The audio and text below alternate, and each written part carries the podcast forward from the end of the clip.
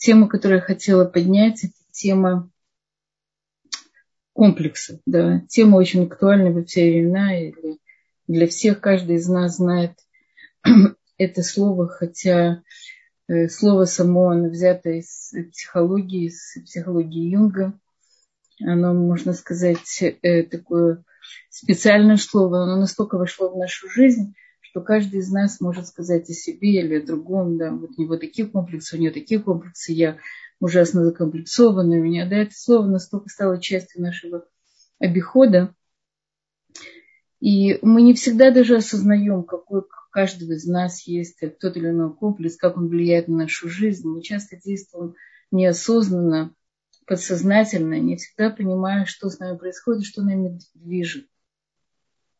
Я часто я занимаюсь шедухим, и я вижу, когда люди, исходя из своих комплексов, выбирают себе вторую половину. Это всегда очень жалко и обидно, потому что комплекс, с которым можно работать, он может уйти. И это не есть сам человек, и когда он выбирает из собственного комплекса, то это строит на этом брак, это действительно очень сложно и не нужно. Поэтому я всегда стараюсь э, обратить внимание на человека, э, с каких соображений выбирает его или человека, что он ищет в жизни, какие его цели, как он относится к самому себе. Это те вопросы, которые человек должен задать самому себе, что его движет в жизни. Но комплексы могут тоже двигать. Что же такое комплекс? Комплекс – это совокупность, это такое психологическое определение, связь, совокупность, соединение разных – психологических ощущений, взглядов на мир, движений души, которые, как правило, мешают нам жить. Это искривленное, искаженное представление о себе и о мире. Откуда оно возникает? Да? Почему у каждого из нас в той или иной степени есть какие-либо комплексы. Да? То есть мы, даже комплекс превосходства, даже мы считаем, что человек ощущает себя очень значительным, большим, таким важным, это тоже комплекс. Да, он часто закрывает какое-то чувство беззащитности или неполноценности, потому что он хочет всем показать, я есть, я существую, я полноценен. Что же такое комплексы, откуда они берутся и как можно с ними работать? Э, как мы говорили, все берется с детства. Да? С детства, потому что э, маленький ребенок, он беззащитен, он зависим от от окружения, от своих родителей, от своей среды. И он ту информацию, которую он получает от, от, своих, от своего окружения, он не фильтрует его, потому что у него еще нет так называемой критики, правильной критики на ту ситуацию, на самого себя. У него нет еще достаточной осознанности, которая появляется в более зрелом возрасте. И он воспринимает все как чистую монету, и все, что ему говорят, он считает, что это есть настоящая правда, это есть он. Если ему говорят, ну ты такой неудачник, посмотри на, на Машу, Петю, Шлома, Васю, посмотри, как они преуспели, посмотри, какие они отличники, какие они замечательные, посмотри, как они помогают маме, посмотри, какие они хорошие ученики, дети, друзья, да, а где ты? И тогда ребенок живет с ощущением, что он недостаточно хороший, недостаточно умный, недостаточно красивый недостаточно успешными. Вот этот комплекс неполноценности, он сам распространенный из всех комплексов, который часто сопровождает жизнь человека до, до 120 лет, если он не работает над ним специально. И в жизненные решения, выборы и даже такие судьбоносные выборы он принимает из, из соображения этого комплекса. Комплекс неполноценности, но сам, не распростран... он сам распространенный не только потому, что родители – нам говорили когда-то не самые положительные вещи, хотя были, наверное, и похвала, и была любовь, и были объятия, и были какие-то вещи позитивные. Но э, кроме родителей, э, нас еще окружали наши сверстники до 7 до 12 лет, и потом дальше, 13, 14, 15, когда начинается такой пик переходного возраста, ребенок во многом зависит от, от среды, от его сверстников. Да? Он хочет быть частью группы, которые находятся частью класса, потом частью группы в университете, потом частью группы на работе. Да, он все время хочет быть частью какого-то социума. И есть дети, которые читают очень хорошо коды этого социума. Да, это еще не они, это еще не сам человек, он тот, который умеет э, ориентироваться в, социальной жизни. Да, есть люди, которые очень быстро схватывают коды, они точно понимают, что от них требуется, что от них требуется, какой язык этой социальной группы, кем он должен быть, во что он должен одеваться, так, чтобы группа его приняла. И тогда его принимают, он становится частью группы, а это тоже подкрепляет его э, ощущение собственной ценности.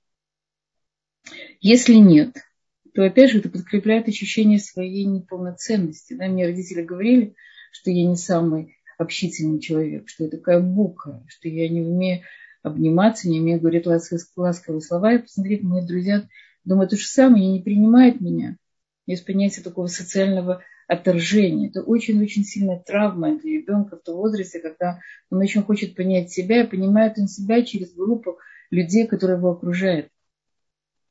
Он подсознательно ищет тех, кто, кто его любит, кто его понимает, но но, как правило, он хочет отождествить ту группу, в которой он оказался, и быть, и быть в нем успешным. И поэтому очень часто комплексы неполноценности мы еще получаем не только от родителей. Может быть, от родителей мы получили и хороший запас прочности, нас любили, принимали, оценивали, хвалили, а может быть, даже слишком иногда хвалили, не всегда э, реальными похвалами. Мы не всегда верили в то, что нас хвалят. Потому что у каждого человека есть собственная критика, самокритика. Это еще во многом зависит от его уровня чувствительности, от его характера. И когда мы встречаемся в, в социальной группе с чем-то похожим, где какой-то мальчик нас обидел, обозвал, а для еврейских детей в Советском Союзе это было э, понятная вещь, или человек понимал, что он принадлежит к особой группе, которая называется евреи, гордится этой группой, хотя он не понимает, что это такое. И в моей юности я сидела, в детстве, юности, наверное, уже в школе, я сидела в, за партой мальчик, который меня все время называл жидовкой. Я это ощущала, но я была очень... Во мне это не, не вызывало ощущения полноценности, потому что я понимала, что это часть избранной группы. Я не знала, что такое иудаизм, я не была из верующей семьи. Но я, я понимала, что я часть какой-то группы, какой-то очень ценной группы национальности, которую я любила и которой, которой я принадлежала. Я не ощущала через это комплекс неполноценности. Были дети, которые, да, которые ощущали, что они изгои, они другие, их не любят, их презирают. В, в классе было что-то другое еще, ты отличница, не отличница, ты как ты выглядишь. Да, было очень много, каждый из нас проходит эту школу жизни, да, подросткового возраста особенно, когда э, человек должен найти себя внутри своих сверстников, и это не он как, как единица, это не он как личность, это он как часть группы. Ему предстоит, пройдя этот период, найти себя уже как, как уникальная индивидуальная личность. Это происходит немножко позже. Обычно говорят, что понятие дата, такой вот осознанности приходит в 20 лет. И мы часто в возрасте 20 лет мы вдруг начинаем понимать больше вещей, видеть какие-то вещи, видеть объемно ситуацию человека, понимать какие-то вещи глубже больше, делать анализ. То есть да, это осознанность, умение анализировать какую-то вещь, делать выводы из нее. И так, и так растет человек. Да, у него э, за период за период сменяется его жизнь, он приобретает один комплекс, потом этот комплекс перерабатывает каким-то естественным образом или специально, появляется у него другой комплекс, когда он, э, когда он в чем-то не преуспевает, он хочет сделать карьеру, и у него это не получается. Я как-то видела, может быть, я вам рассказывала, э, почерк одной, одной девушки. Э, я сказала, вы знаете, вы такой тонкий, нежный человек, и вам нужно обязательно э, заниматься какой-то творческой деятельностью. Может быть, это не как специальность, а как, как хобби. Но у вас, э, у вас структура души ваша очень тонкая. Она говорит, не представляете, как мне это мешает в жизни. Я хочу подниматься по, по карьерной лестнице, там, где я работаю, один наступает на другого, и мне это не получается, потому что я совсем другой человек. Я сказала, смотрите, это не вы, вам это не надо, вам это нельзя вас только будет, вас, вас это только будет развивать комплекс неполноценности, что вы не такая, как все. Что вы не можете через э, вашу ассертивность или какие-то другие агрессивные качества э, стать таким, таким, как вы. Вы должны выбрать то окружение тех людей, которые подходят вам, вам как вашей индивидуальности. Когда человек, э, когда человек вырастает и начинает уже больше понимать самого себя, он начинает выбирать то окружение, которое больше всего подходит. Мы часто в психологии это говорим о личной дифференциации, да, когда человек он начинает себя отделять немножко от этой группы и ощущает себя больше индивидуалом, больше отдельной личностью, той уникальной личностью, с которой, которой он, в общем-то, пришел в этот мир. И это огромный-огромный жизненный процесс.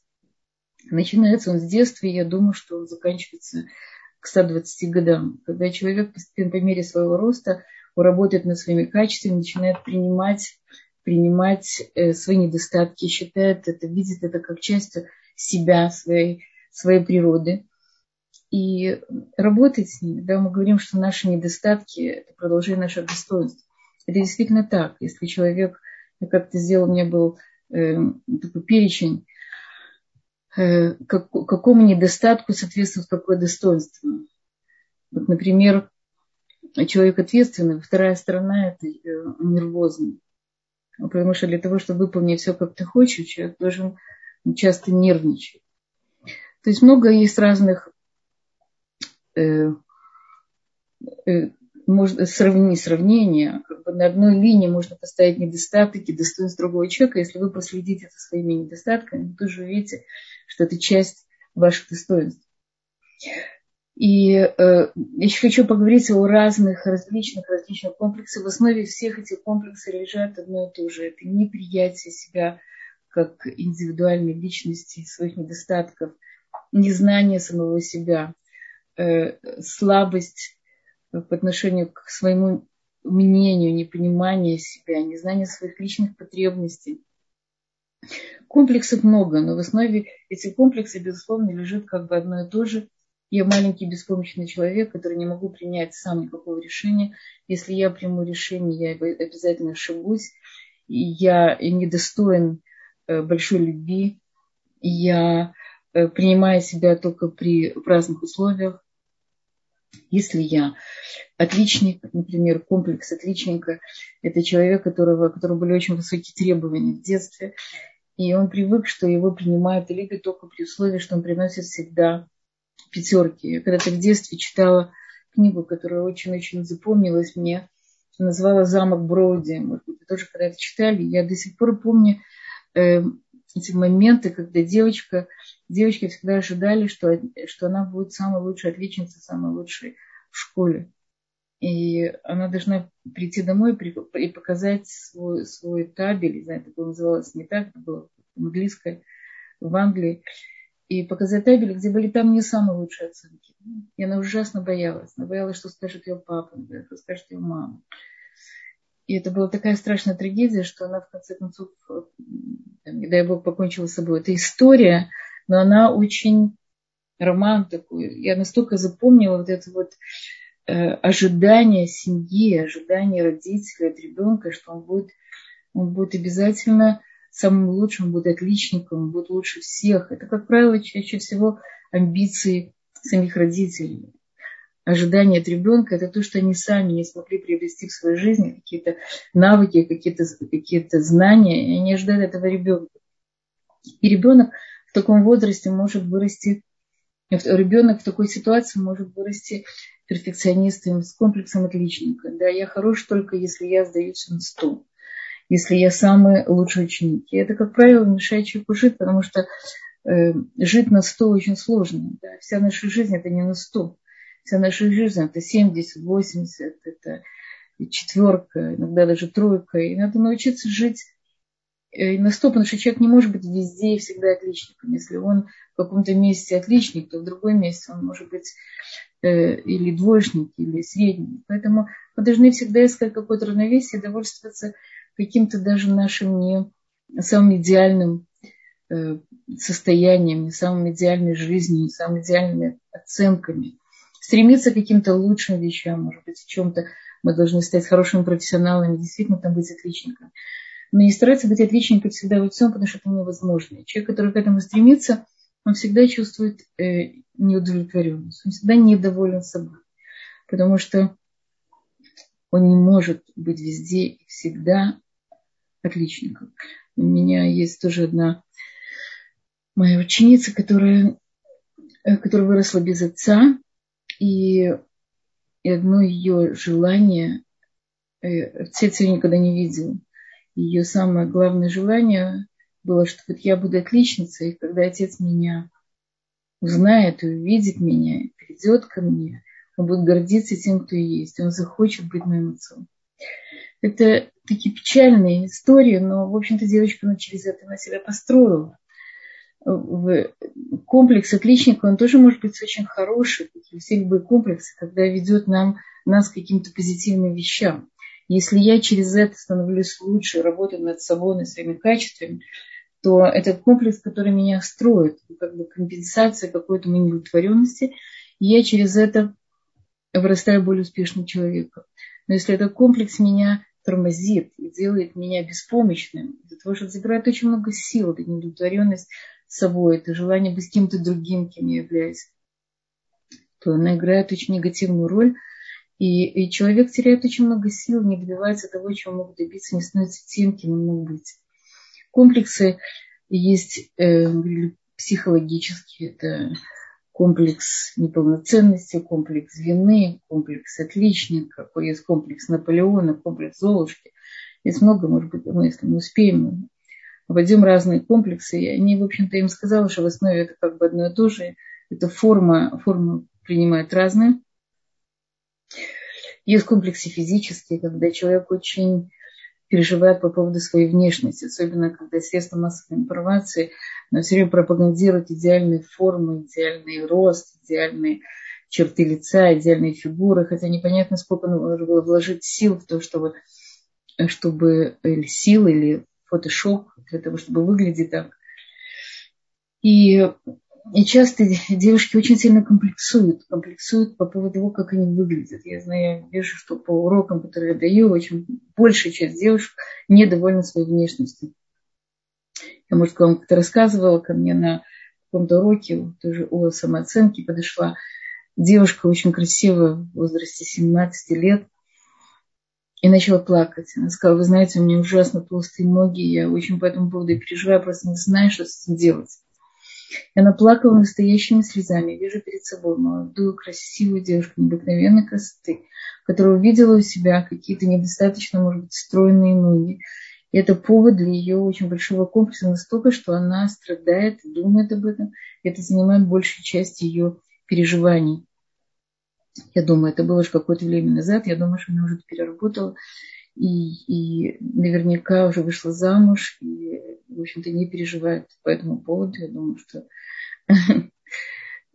что она это приняла или изменила. Если можно что-то изменить, очень хорошо. Но есть какие-то вещи, как данность, и мы понимаем, что это тоже часть нас и нашей, нашей жизни. И самое интересное, что есть люди, которые не очень успешны, не очень умные, не очень красивые, и живут совершенно без комплексов. То есть комплекс – это искаженный э, взгляд на нас, на самих себя. И, как правило, люди, которые больше всего должны были бы гордиться собой, и больше всего должны были радоваться, что они получили такие большие подарки от от Всевышнего, наоборот страдают от того, что у них не так, как они хотели, не так, как они думали, предполагали. И, может быть, у ее подружки там волосы, э, волосы не кучерявые, а гладкие, а, и она их выпрямляет, потому что она хочет выглядеть как ее подружка. А подружка, наоборот, их закручивает, потому что ей нравится кучерявый. Каждый из нас ищет то, что ему, то, что ему кажется, ему не хватает. И, как правило, это происходит, потому что человек по-настоящему еще не знает, не понимает себя, не ценит то, то, то самое главное, что есть в нем самом. Есть комплекс, э, комплекс вины. Да, комплекс вины – это тоже тяжелый, тяжелый очень комплекс, когда человек все время ходит с ощущением, что он кому-то что-то должен, что он виновен. Он виновен тем, что он жив, он виновен тем, что, что он что-то не так сделал, допустил какую-то ошибку. Он все время думает, о том, как искупить свою вину. Иногда даже ожидает каких-то наказаний, наказаний Всевышнего, наказаний людей, ищет иногда подсознательно какие-то опасные, кризисные моменты, чтобы там как, как бы быть наказанным. Это очень подсознательная вещь. Вина – это абсолютно разрушительное чувство. Мы говорили уже как-то в уроке, когда был урок о вине, что вина это, это чувство, которое необходимо только в момент, когда человек раскаивается. Потом он принимает решение, что он так делать не будет, и все. Он, он как бы прощается с этим чувством вины.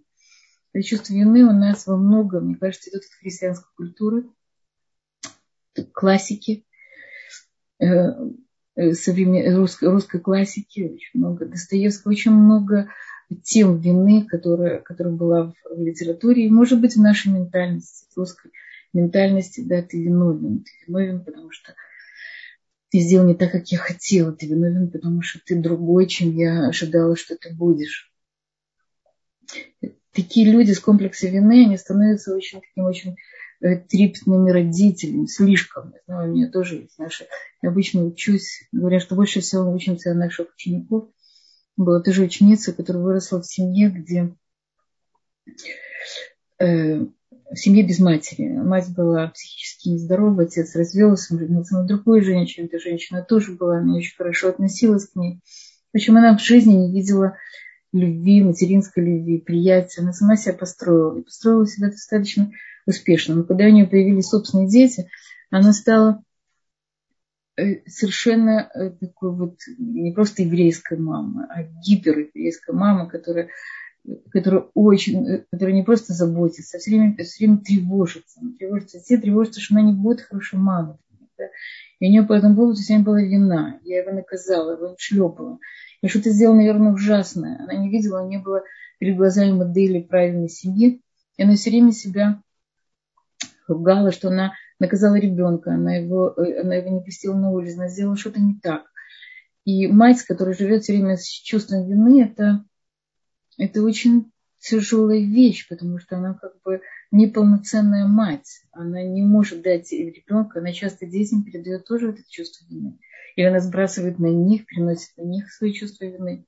Есть родители, не дай бог, которые говорят детям, из-за тебя я не построила карьеру, да из-за тебя у меня не сложилась семейная жизнь, из-за тебя э, да, у меня в жизни не так, как я хотела. Да, и ребенок растет уже с ощущением, что из-за него родились родители, из-за него мама не стала там, профессором или, или врачом, не сделала какую-то какую карьеру. Вот это вот ощущение вины вместе с беспомощностью и непониманием, кто есть я, создает этот комплекс, комплекс вины, который, который может человека мучить всю жизнь, забирать с него все силы. И, и, и он может передавать дальше этот комплекс своим детям, своим близким, и считать виновных всех вокруг.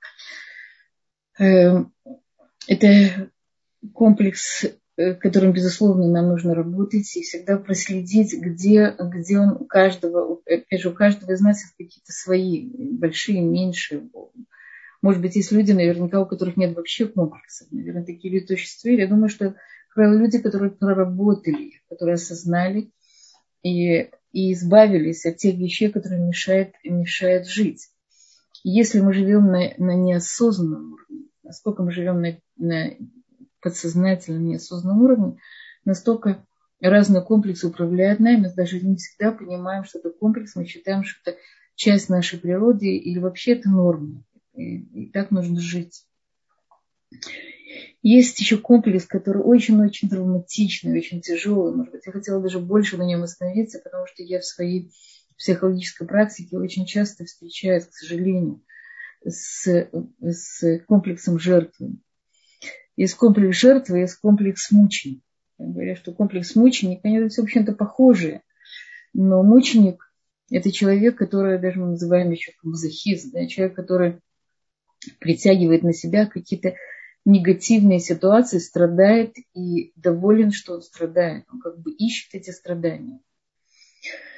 Эм, откуда он идет, может быть, тоже какое-то самоистязание, самонаказание, какое-то недовольство собой, самоуничтожение, скажем так. Есть, э, он пограничный с комплексом жертвы. Комплекс жертвы – это человек, который считает, что, э, что все виноваты. Он жалуется на мир, он жалуется на погоду, он жалуется на, на семью, на мужа. Да? Человек, который постоянно жалуется, который постоянно находится в ощущении негативных эмоций. Да, все не так, как я хотела, и погода не такая, страна не такая. и семья не то, что я мечтала, и муж не такой заботливый, а дети так вообще. Да. То есть мы часто сами замечаем, как какой-то, какой-то, какая-то часть вот этой вот жертвы, я думаю, сидит очень многих из нас той или иной степени. Есть люди просто классические жертвы, которые выбирают себе мужей э, достаточных э, агрессивных, как будто бы сильных людей, которые должны бы дать им опору. На самом деле это сильные люди, э, которые должны были дать им опору, а они их уничтожают, они становятся тиранами. И тогда жертва занимает свою какую-то вот законную позицию, законную роль. Да, перед ней этот насильник, агрессивный человек, и я жертва. Тот человек, который ничего в жизни сама делать не могу. Я полностью завишу от другого. От его мнения, от его взгляда, от его разрешения, от его желание дать мне что-то, разрешить мне что-то, полюбить меня, да, и полностью от него зависим. Это, это, как правило, чаще всего женская позиция, но она бывает у мужчин тоже. Она идет тоже с, с маленького ребенка, который ощущал себя защитным, который целиком зависел, зависел от своих родителей.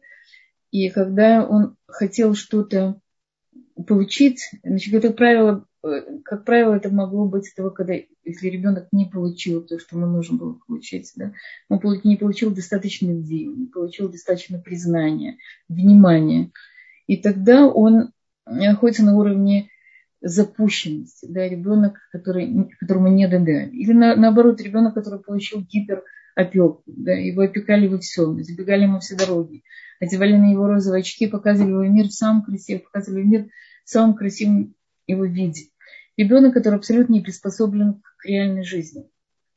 Две эти крайности, они вызывают ощущение у человека беспомощности. И если я беспомощен, значит, кто-то должен взять ответственность за мою жизнь. Ответственность за мою жизнь должен взять взрослый человек. Да, я как ребенок не могу это сделать. И тогда э, и такой человек вырастает, но он остается таким же маленьким ребенком. Да? Он не в состоянии взять ответственность за свою жизнь, принимать самостоятельные решения – он выбирает удобную для него позицию, в которой, безусловно, у него есть какая-то выгода. Позицию «я маленький, я беспомощный, я ничего не могу, я больной, мне, э, у меня было тяжелое детство, у меня есть какая-то какая хроническая болезнь. Или я просто человек, который, которому, которому жизнь тяжело сложилась, ему плохо. У меня тоже была такая ученица, которая очень хорошо функционировала в состоянии э, стресса, большого напряжения. Когда нужно было выжить, она делала это очень быстро и четко, потому что в жизни ей нужно было ее... В прошлом она была сирота, ее мама умерла в раннем возрасте, она осталась папой, который женился на ком-то другом.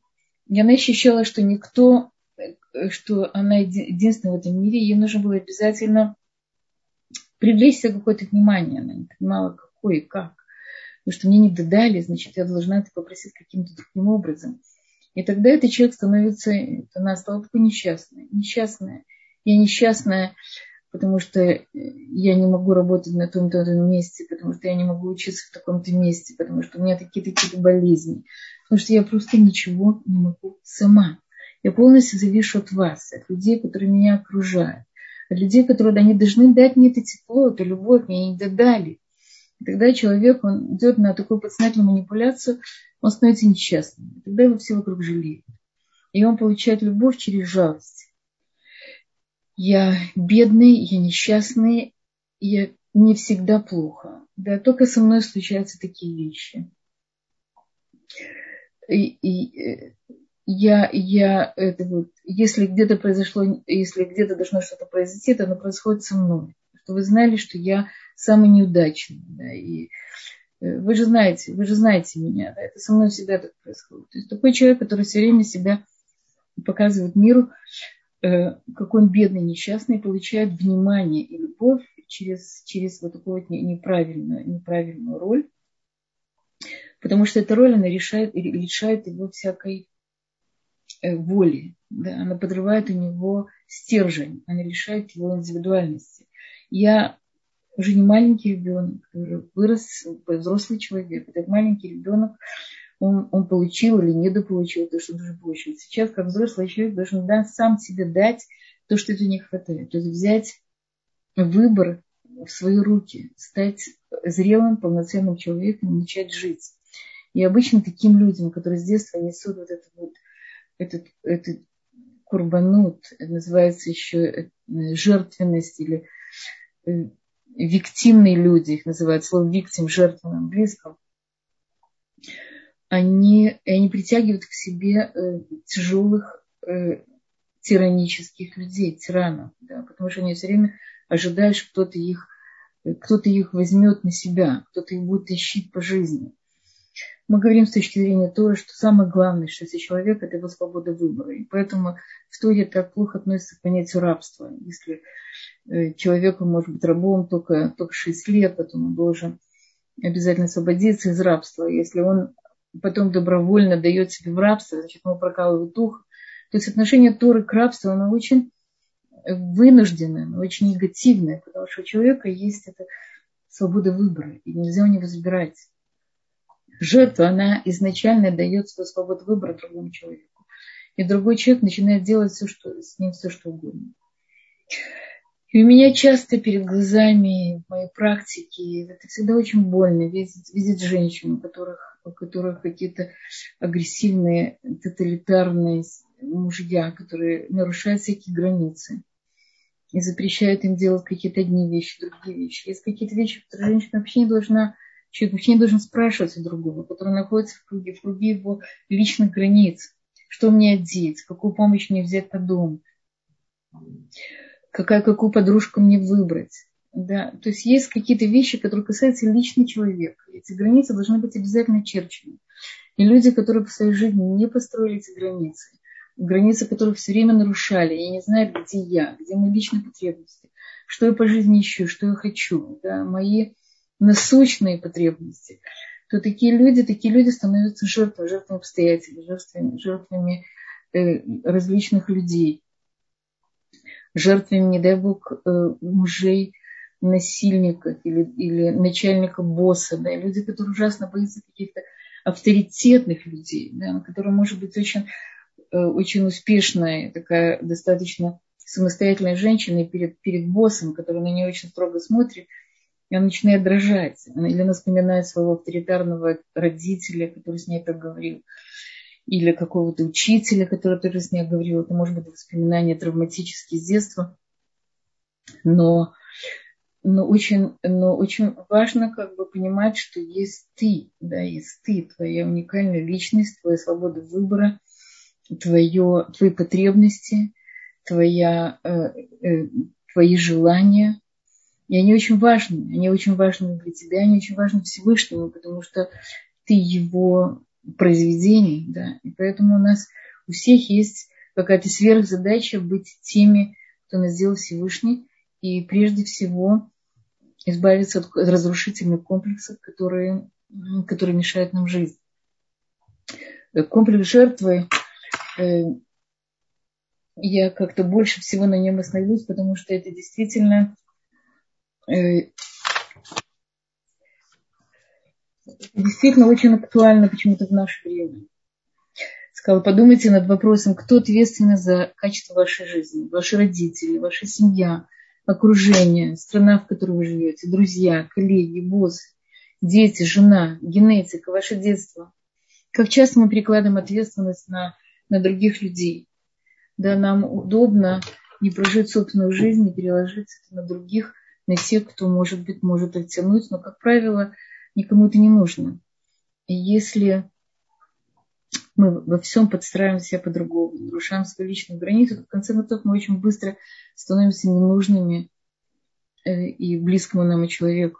Знаете, есть такой мидраж, что Всевышний создал э, единое создание, э, мужчины и женщины вместе. И потом их разделил для того, чтобы один был напротив другого.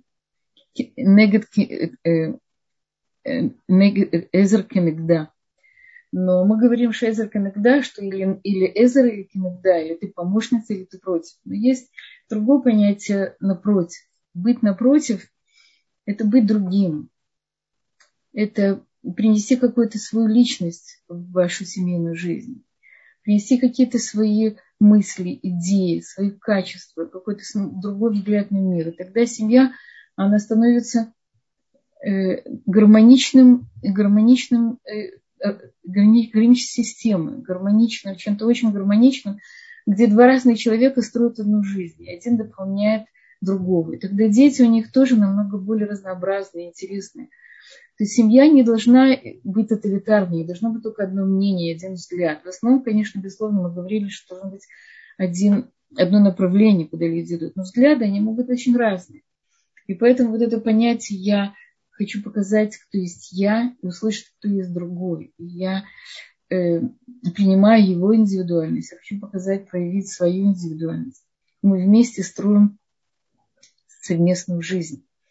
Вот это вот очень-очень важно понять, что мы не должны растворяться в ком-то, не должны считать, что другой должен взять ответственность за нашу жизнь или обеспечить нас э, полным благополучием. Мы взрослые самостоятельные люди. Есть комплекс, который тоже хотел сказать, комплекс спасателя. Да. Мы часто есть люди по типу по типу спасателя. Это часть характера, но есть это и как комплекс. Да, что человек, иногда это человек, который э, девочка да, или, или парень, э, дочка или, или сын, которые защищали свою маму. Да, маму, которая, которая родитель мог, мог э, быть агрессивным по отношению к ней, становятся спасателями. Или дети, которые, которые в семьях, семьях алкоголистов.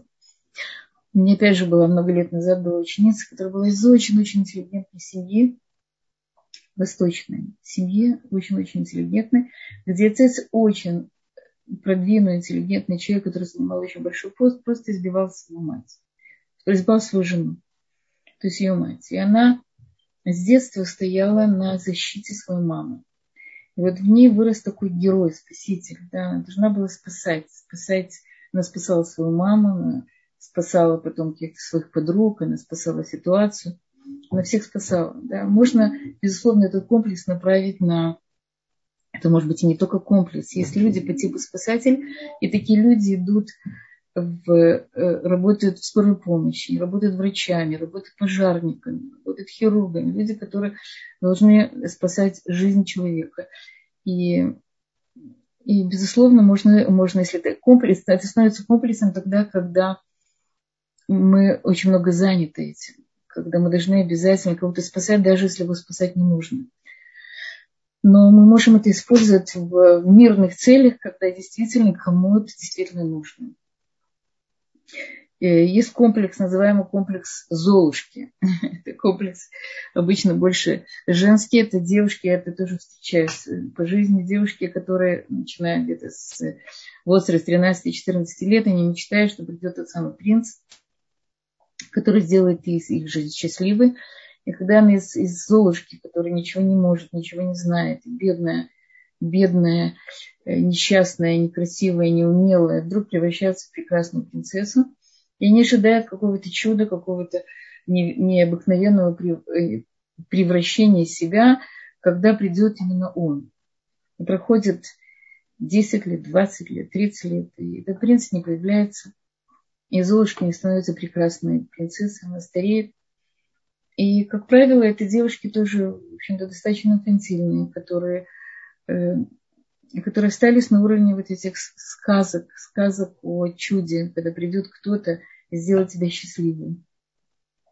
И жизнь проходит. И очень важно как бы вовремя проснуться и посмотреть, э, могу ли я сама себя сделать той самой принцессой, нужно ли для это, для это чудо, должен ли прийти тот, который меня спасет или вытащит меня из какой-то ямы, насколько э, есть у меня, у меня есть все способности, все данные для того, чтобы быть достаточно полноценной.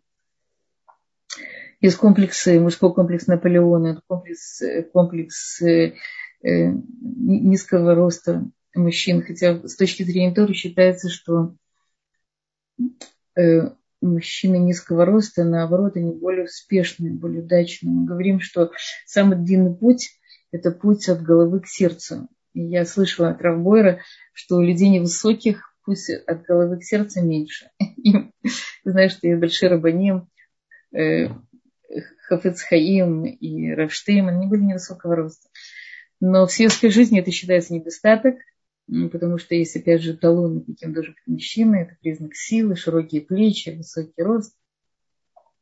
Есть комплекс, комплекс, комплекс Наполеона, при том, что говорят, что Наполеон не был такой маленький, у него был рост там, около метра семьдесят, но по сравнению с другими французскими солдатами он выглядел маленький. Комплекс Наполеона – это комплекс, когда человек хочет компенсировать какие-то свои физические недостатки, становится какой-то очень сверхактивный, ищет какой-то доблести. И известна такая вещь, что маленький человек, он выходит обычно с очень большого джипа, что внешние какие-то атрибуты, они дополняют его, компенсируют его комплекс неполноценности. Эм, сколько, значит, э, как, же, как же с ними работать, да, как работать с всеми комплексами. Ну, мы частично сказали уже, что прежде всего э, узнать, признать, полюбить, принять саму себя, понять, кто я и какая моя лучшая версия. Сравнивать себя, как правило, самой собой в разные периоды жизни. Принять свои недостатки и понимать, что это часть той, той задачи, которая возложена на меня. И узнать свои достоинства и работать с ними как с орудием. Э,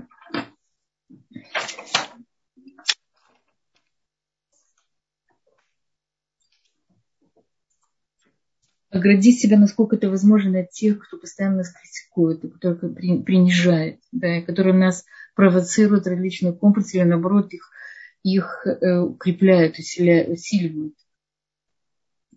Принять ответственность за свою жизнь. Установить и сохранять личные границы. Иметь право сказать «нет». Не спрашивать разрешения, то, что мы говорили других, на, на какие-то базовые вещи, которые часть ваших личных границ. Принимать и любить себя теми способами, которые лучше всего для, э, для нас. Не через манипуляции, не через жертвенность, неправильную, ненужную жертвенность, не через бесконечные жалобы и желание притянуть к себе внимание, любовь запрещенными способами. От комплекса Золушки это, безусловно, спуститься, спуститься на землю и и посмотреть на себя, на мир реальными глазами и, может быть, пойти на какие-то компромиссы. Э, времени у нас уже мало. Я хотела бы э, пожелать вам, чтобы избавиться от всех комплексов, наверное, совсем невозможно. Надо их просто трансформировать, сделать их движущей силой. Сделать той силой, которая поможет нам э, быть более, более умными, более правильными, более творческими, добрее, лучше. И помогает другим, может быть, стать добрее и лучше. И разобраться в самих себе. И выполнить действительно вот ту уникальную роль, с которой мы пришли. И ни в коем случае не пренебрегать ей. Если у вас есть вопросы, я с удовольствием отвечу. Спасибо большое. Да, здесь есть несколько вопросов в чате. У кого есть еще вопросы, можно по ходу написать нам. И спрашивает наша слушательница такой вопрос. Разве комплексы не могут возникать от испытаний, которые мы получаем от Творца? Если в жизни много не срабатывает, мы задаем себе вопрос, для чего нам это пост? В процессе исправления возникает комплекс, если ситуация не меняется. Всевышний дает нам, нам испытания не для комплексов. Он дает нам испытания для того, чтобы мы нашли какие-то силы, какие-то резервы, чтобы их преодолеть комплексы – это то, что тормозит. Мы можем из нашей неудачи, из, из любой неудачи мы можем выйти закомплексованными людьми, а можем, а можем быть победителями. Да? Мы должны верить в свои силы, верить в то, что если Всевышний дает нам испытание, дает силы на это преодоление. И испытания не, не приносят комплекс. Испытания не приносят боль. Они могут принести травму. Они могут принести э, разочарование. Да. Но на то не испытание для того, чтобы мы научились из них выходить в позитивную сторону, и что мы вырастали через них, а не наоборот становились хуже. Комплексы – это не переработанные наши какие-то мысли, идеи, может быть, испытания не переработанные. Это не переработанная э, какая-то часть нашей жизни, которая осталась с нами, и мы с собой тащим ее по жизни. Да, это то, что мы не проделали и не доделали в своей жизни, и что нам предстоит еще сделать. Поэтому очень важно как бы определить действительно, что мне мешает, да, что меня тормозит, что мне, что мне портит настроение, что мне портит жизнь, что меня из меня делает несчастного и беспомощного человека. Спасибо. И что значит проработать? Что точно нужно сделать, чтобы этого достичь? Э, проработать, э, ну, мы говорили, заняться своей собственной самооценкой, это, это прежде всего понять себя и свою роль в этом мире. Да? Это какие-то очень большие слова, может быть, но понять какую-то, может быть, свою маленькую роль в данный момент, да, что от меня требуется в данный момент. Мы не всегда получаем э, четкие ответы от Кадош Бруху, получаем какие-то ответы через людей, через ситуации, через какие-то возможности, которые нам посылают. Проработать, если я сама не справляюсь с своим комплексом. Комплекс жертв, он очень-очень глубокий, очень глубокий. Он очень патологический, очень болезненный, очень глубокий. И я думаю, что человеку часто, если в каждом из нас есть немножко-немножко жертвы момент слабости. И это нормально. Да? Мы можем быть маленькими детьми тогда, когда нам плохо и тяжело. И мы можем искать ту маму или того близкого человека, который, который даст нам э, поддержку. Это нормально. Плохо, когда мы в этом застреваем. Все вопрос всегда в пропорциях. Если я не могу избавиться от какого комплекса, а он мешает мне жить, то я обращаюсь к специалисту. Это называется проработать. Да? Если я могу это сделать сама, я это делаю сама с помощью своих друзей, своих учителей, своей собственной работы. Если нет, я иду к специалисту, который помогает мне это делать. И очень многие э, проходят это пути, становятся совершенно другими людьми. Это называется проработать. А прежде всего осознать, что у меня есть какая-то проблема, у меня есть комплекс, у меня есть какая-то вещь, которую я не принимаю внутри себе, себя, и она создает у меня внутренний конфликт, и начать с этим работать. Осознанность, а потом работа. Спасибо большое. Следующий вопрос. Как правильно бороться с комплексом мученика и с комплексом Наполеона? Но опять же, э, комплекс мученика – это э, какие-то иногда это может быть патологии личности, когда человек все время ищет, или он сам себя наказывает, или он все время ищет страданий. Как правило, мы говорили, что когда человек уже э, такой человек притягивает к себе негативные ситуации, и он очень э, он выигрывает в этом комплексе мученика, что его все начинают жалеть, и ему все начинают помогать. Как работать Э, стать более самостоятельной и видеть мир более позитивно. Не искать везде негатив. Негатив, и прежде всего есть люди, которые сами себя все время наказывают. Вполне возможно, что подсознательно человек находится в состоянии самобичевания, да, недостаточно хорош, я плохо, из-за меня очень много вещей. Все эти комплексы, они очень переплетаются. Комплекс неполноценности, вины, жертвы. Да, очень сложно это часто отделить. Очень многие бывают разными всевозможными комплексами, то и другое, третье. Но тот комплекс, который больше всего в нас сидит и больше всего нам мешает, если у вас действительно комплекс мученика, может быть, вам нужно обратиться к специалисту, понять, откуда он идет. Может быть, родители, которые передавали на нас, безусловно, не нужно обвинять ни в коем случае родителей в этом. Это, это происходит на совершенно неосознанном уровне. Передали нам такой взгляд на мир, что нам ничего не положено что э, все в этом мире, что все, все это мука, что это все тяжело, что жизнь, жизнь это опасная штука, что э, вокруг одни сплошные страдания. Ты в чем-то виновен, должен искупить эту вину. Я не знаю.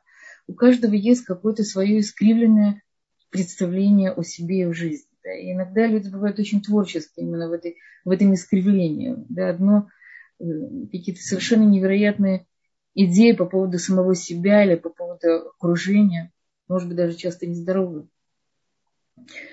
Поэтому надо понять, откуда это идет мученик. Есть люди, которые э, даже нарушение, нарушение личности, когда человек начинает себе резать, резать себе руки, или начинает себя царапать, или начинает себя рвать на себя, вырывать себе волосы. Это тоже такой вот комплекс мученик, он доставляет себе боль того, чтобы себя почувствовать вы не, не, не ощущаете достаточно. Да? Это может быть тоже какая-то патология э, личности патология психики. Поэтому нужно посмотреть, насколько это действительно сидит в вас, мешает вам жить. Пожалуйста, если есть еще вопросы. Спасибо. Да, есть еще вопрос у нас. Э, сын уже взрослый, с серьезным комплексом спасителя, тратит свое время на незаслуживающих это неблагородных людей, лишая себя радости жизни. Можете ли вы что-нибудь посоветовать? Может быть, направить действительно его на скорую помощь, направить его на какие-то э, какие-то вещи конструктивные, где он может э, получать удовлетворение, что он действительно спасает тех, тех, кого надо спасать. Подумайте, спросите, чем бы хотел заниматься в жизни. Может быть, может быть, дать ему это. Иногда нужно с подростками какими-то очень тяжелыми. А может быть, действительно он спасает людей, которых надо спасать. Только если он сам, сам становится жертвой этого, это очень плохо. Да? Он ни в коем случае не должен э, терять самого себя, свои личные потребности. Он может, у нас есть понятие жертвенности да, в иудаизме, но, как правило, эта жертвенность очень продуманная. Да? На жертвенность я выбираю ее, я выбираю. Опять же, мы все время говорим о этом выборе. Когда за меня кто-то решает, за меня решает мою жизнь, за меня решает, как мне одеваться, за меня решает, как мне мыслить, да, то я перестаю быть человеком. Поэтому нужно хорошо понять, или это мой выбор, я его сознательно выбираю, или, или мною управляют эти комплексы, они за меня выбирают. И это происходит на совершенно подсознательном, автоматическом уровне. Кто-то когда-то вложил в меня эту программу, родители, общество, моя собственная психика. Я на этой программе все время работаю, совершенно не понимаю, что она уже работает против меня. Вот это требует как какой-то такой переработки понимания, э, выбираю ее ли здесь, или она выбрала меня. Э, есть известная история Виктора Френкеля, который создал теорию логотерапии, который прошел, прошел концлагеря, он был венский э, психиатр. И он там пришел к самому важному выводу своей жизни, когда он, когда он вышел, вышел из концлагеря, когда кончилась война, он создал свою теорию логотерапии. И он говорит о том, что у человека всегда есть выбор. Если он не может изменить свою ситуацию, он может изменить свой взгляд на эту ситуацию. И это то, что он говорил в концлагере. Он не мог изменить ситуацию. Но он увидел, как разные люди реагируют на это. Да, один разрушается полностью, второй собирается и помогает другим. И что, безусловно, во, все, во всем этом всегда то, что он говорил, имеет э, э, самое главное, то есть ради чего. Ради чего? В чем ты видишь смысл этого? Если ты видишь в этом смысл, то тебе дадут и силы преодолеть это. И, и смысл нашей жизни это, это очень большая это сверхзадача, это очень большая цель. Это смысл нашей жизни, это прожить правильную жизнь, не быть жертвой каких-то людей, каких-то обстоятельств, каких-то э, катаклизмов в жизни, да, построить даже когда я не могу физически что-то изменить. И мы знаем, что далеко не все в наших руках, хотя мы пытаемся взять ответственность, насколько возможно, то, что, то, что мы действительно можем сделать.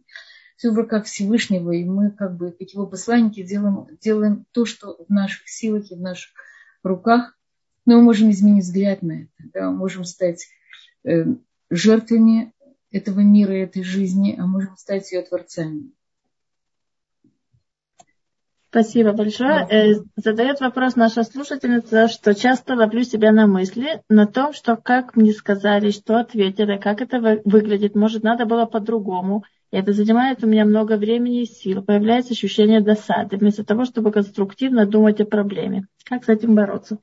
Смотри, это может быть на уровне каких-то обсессивных мыслей, может быть, действительно нужна помощь. Есть люди разного уровня чувствительности, есть люди очень чувствительные кроме прошлого и кроме характера, есть еще высокий или низкий уровень чувствительности. Если человек очень чувствительный, он, он чувств, слышит каждое слово, он обижается на каждое слово, он анализирует каждое слово.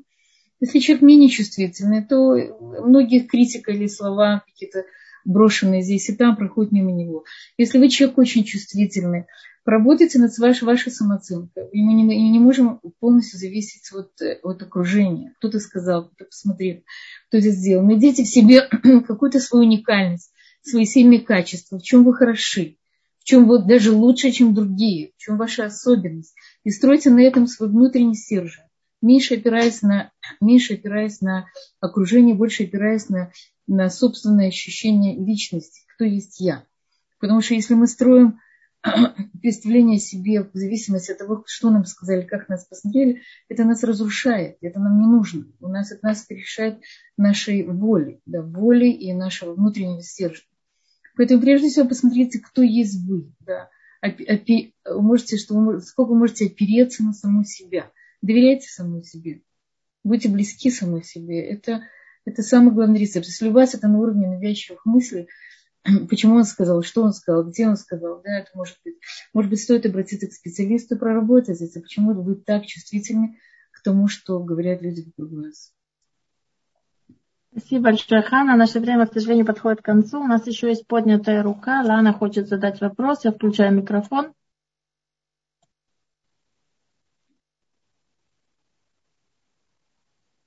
Лана, у вас включен микрофон, вы можете говорить. А, добрый вечер. Я когда-то вам уже задавала свой вопрос, и этот вопрос будет как бы продолжение, я думаю, той темы. А, меня никогда, вот вы сказали, вас в детстве часто как-то обзывали, называли. Меня никогда ничем не обзывали. И все было изумительно. И мир у меня всегда был в очень положительном цвете. Достаточно уверенный человек была. И, в общем, так многие дети рождаются, что они являются, наверное, с подсознательным доверием к миру. Постепенно в течение жизни происходят разные ситуации, где мы начинаем расстраиваться, или это, сейчас другое слово мне что-то не попадается, относительно реакции той или иной ситуации, или, что важнее, близких, знакомых и друзей. Значит, в первой фазе человек еще обладает то есть, тем качеством, чтобы отделить и сказать, окей, те 10 человек были, ну, как бы, их поступки были не, неудачные для меня или несопоставимые со мной, я их отведу в сторону, но еще следующие 20, очевидно, будут хорошие. И этот процент доверия имеет еще место. Но с какого-то момента, когда вот эти моменты повторяются, организм делает такой стопор становится, и вот это доверие к миру прекращается вообще. И уже у организма не возникает возможности дифференцировать, захочешь ли ты своему 31-му человеку все-таки опять э, дать этот кредит доверия, или он опять тебя подставит. В результате возникает ситуация улитки. То есть ты не борешься, ты не доказываешь, ты вообще никому ничего не это самое. Человек уходит в себя. я считаю, что это тоже комплекс вырабатывающий, которого раньше вообще никогда не было. Вы можете... Я думаю, да, да. Я думаю, у нас просто почти нет времени. Мы собираем время, доктор Марк. И я хочу сказать, что, что вы наверняка человек, который прошел какую-то травму. То, что вы описываете, вы, вы вас где-то как-то травмировали, и через эту травму у вас поменялся какой-то взгляд на мир. И с этим взглядом на мир вы относитесь уже подозрением к, людей, к людям, которые вас окружают. Это какая-то, я не знаю, правильно, неправильно, это трактовка э, человека, который прошел травму.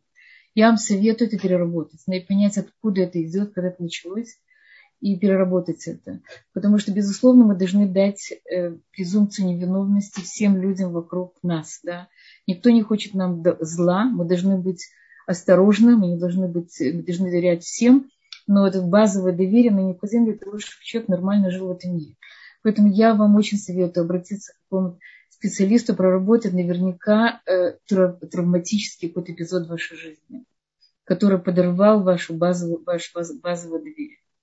И желаю вам всего самого доброго, и чтобы наши комплексы только помогали нам жить, только двигали нас вперед, и только являлись э, нашим тем, тем мотором, который, который приведет нас к каким-то э, жизненным взлетам, достижениям, успехам, радости, всего самого доброго.